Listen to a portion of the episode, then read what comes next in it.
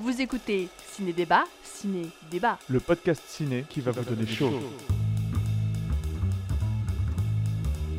Ciné Débat, Dis-le-moi, dis-moi ce qui est marrant. Ciné débat. Aime-moi tendre, aime-moi vrai. animé par Elesen et Komodo. Lors de nos élucubrations autour de Robert Pattinson et Kristen Stewart, nous en sommes venus à nous poser la question suivante. D'où vient le cliché du personnage noir qui meurt en premier? Parce que le cliché du noir qui meurt en premier, c'était... Enfin, c'est une vanne très usitée, mais c'est pas si vrai. Avec le nombre de films d'horreur qu'on a vus, nous, on, on peut quand même dire que c'est pas si vrai que c'est le noir qui meurt en premier. C'est vrai parce que dans High Life, ils font la, ils font la, la remarque aussi. Oui, tiens, c'est vrai. Mm. Il dit même dans l'espace, c'est encore un noir qui part en premier. Il y a pas tant de personnages racisés que ça dans les slashers. Dans les, Dans, dans les, les vieux- récents Oui, plus. dans les récents, oui. Dans, les vieux, c'est beaucoup des blancs, euh, des blancs de la fac qui vivent leurs problèmes de blancs de la fac, euh, à savoir se faire tuer par quelqu'un. Bah, soit c'est exagéré, soit c'est que ce truc vient de quelque part, sauf que ça a été déformé euh, et qu'on l'a ensuite appliqué aux films d'horreur euh, que nous on regarde, quoi. Peut-être que ça vient justement des films de série B, des fictions un peu, un peu bas de gamme ou ce genre de truc où bah, bah on garde les blancs parce que c'est les têtes d'affiche et on, prend des acteurs noirs parce qu'ils nous coûtent pas cher et c'est eux qu'on fait mourir, quoi. Tu vois, c'est peut-être, je pense que ça vient de quelque C'est part. possible. Je pense que ça vient de quelque part. Après, moi, je suis pas spécialisée euh, dans le truc, mais je, enfin, ça vaudrait peut-être le coup euh, de, de- de creuser un peu. S'il est vrai que nous n'avons pas vu la totalité des films existants, qu'il s'agisse du cinéma de genre ou bien du cinéma dans son ensemble, les morts des personnes noires survenant en premier dans les films ne paraissent pas aussi fréquentes que la référence qui y est faite. De Community à Scary Movie, en passant par le suscité High Life, la remarque revient sans cesse depuis les années 2000, si ce n'est avant. Le personnage noir meurt en premier. D'abord, est-ce vrai? Et si oui, pourquoi? Et surtout, pourquoi ce cliché existe-t-il dans l'esprit commun et quel est son sens, son rapport au racisme et son effet politique au sens large? Sur Sens Critique, une liste existe nommée Il y a un noir et il crève en premier. Cette liste contient 15 films, dont High Life, mais également des grands classiques comme Gremlins. La plupart des films de la liste datent de 2015, ou sont encore plus récents.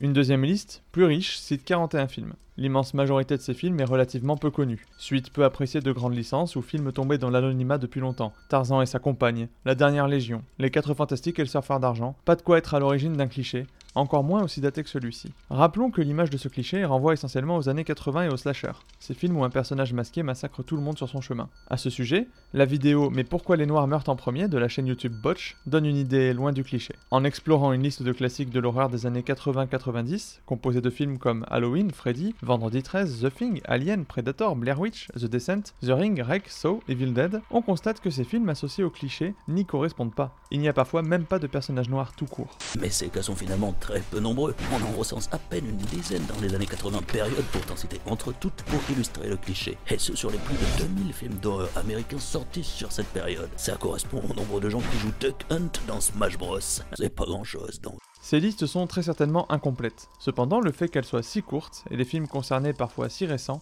est un indice qu'il y a anguille sous roche.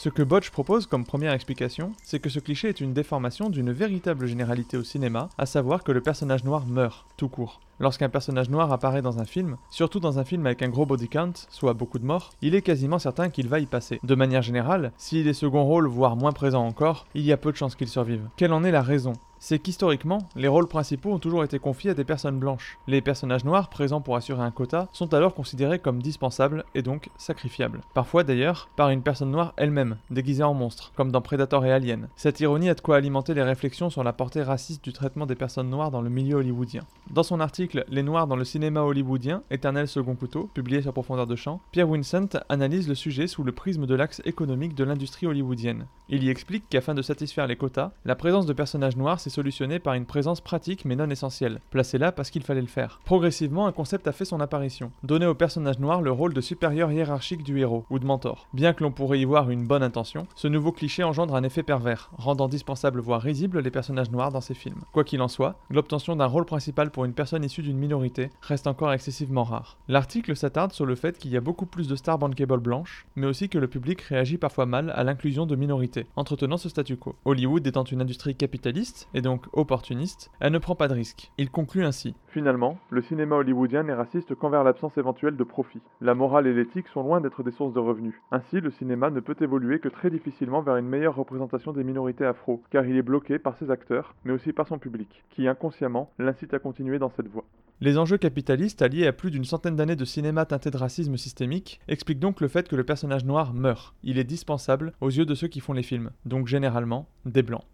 Quant à ce qui explique qu'on pense qu'il meurt en premier, c'est plutôt le résultat d'un effet de loupe. En effet, dans des films extrêmement connus et populaires, le personnage noir est tué le premier. C'est le cas dans Shining, où il est par ailleurs le seul mort. C'est aussi le cas dans Jurassic Park, qui est passé sous les yeux de la plupart des gens, ou de Gremlins, qui a marqué plusieurs générations et est aujourd'hui encore un incontournable classique. Une inquiétude pointe cependant. Comment expliquer que le personnage noir meurt encore en premier aujourd'hui, plus souvent que dans les années 80 Nous avons cité High Life, qui ironise dessus, ce qui ne l'empêche pas de le faire, ou encore Underwater, où le premier personnage qui meurt à l'écran est noir. Ce ne sont pas les seuls. 300 en 2017, X-Men Origins Wolverine en 2009, X-Men Le Commencement en 2011, Super 8 en 2011, Star Trek Into Darkness en 2011, Avengers Infinity War en 2018, Le Chant du Loup en 2019. Et tout ceci sans compter les morts en général, des morts lentes, passives et inutiles, comme celle de David Ghiazi dans Interstellar en 2014, qui reste très fréquente. Comment est-il possible que ce cliché soit devenu presque plus vrai que lorsqu'il est arrivé dans l'inconscient collectif, qu'il persiste dans des films blockbusters si récents, qu'il suffise de le citer ironiquement dans une fiction pour pouvoir l'utiliser dans la foulée comme si cela conjurait son sens. En cherchant l'origine de ce cliché, c'est finalement son évolution qui m'inquiète. Et s'il était en train de devenir un code, alors qu'il n'était qu'une sorte de légende urbaine Si cette déformation d'une autre problématique plus large était en train de devenir elle-même une problématique concrète Quel est le message qu'on fait passer sans le vouloir à toute une part de notre société? Pour essayer de comprendre ce que tout cela entraîne, il est temps de céder la parole. Pour prolonger cette analyse, je vous renvoie vers le quatrième épisode de l'excellent podcast Noir is the New Black, disponible sur arteradio.com, intitulé Le noir meurt en premier, où des personnes concernées analysent ensemble ce cliché, l'impact que cela a sur leur rapport au cinéma et à elle-même. Cette phrase m'est revenue en pleine face il y a quelques semaines quand j'ai vu euh, le documentaire de Raoul Peck, I Am Not Your Negro, centré sur la pensée de l'écrivain américain James Baldwin. Euh, il résume très bien cette contradiction. À partir de votre naissance, tout ce qui vous entoure est blanc. Vous vous imaginez l'être aussi, jusqu'à ce que ce grand choc, vers l'âge de 5, 6 ou 7 ans, vous découvrez que ce drapeau auquel vous faites allégeance comme tout le monde ne vous a pas fait allégeance à vous. Et c'est un grand choc aussi de voir Gary Cooper tuer les Indiens, et bien que vous encouragiez Gary Cooper, les Indiens c'est vous. Pour moi, cette citation, c'est une invitation à se pencher sur les rôles qui nous sont assignés dans la fiction, à quel point le cinéma de genre s'est fait un miroir des enjeux sociaux, qui est le méchant, qui est le gentil, qui est le faire-valoir, qui perd et qui gagne à la fin du film. Je vous laisse entre leurs mains expertes, et je vous dis à bientôt pour plus de ciné-débat et ciné-débat, en compagnie bien sûr de Komodo. En attendant, vous pouvez nous retrouver sur Twitch, Twitter, YouTube et toutes vos plateformes de podcast préférées.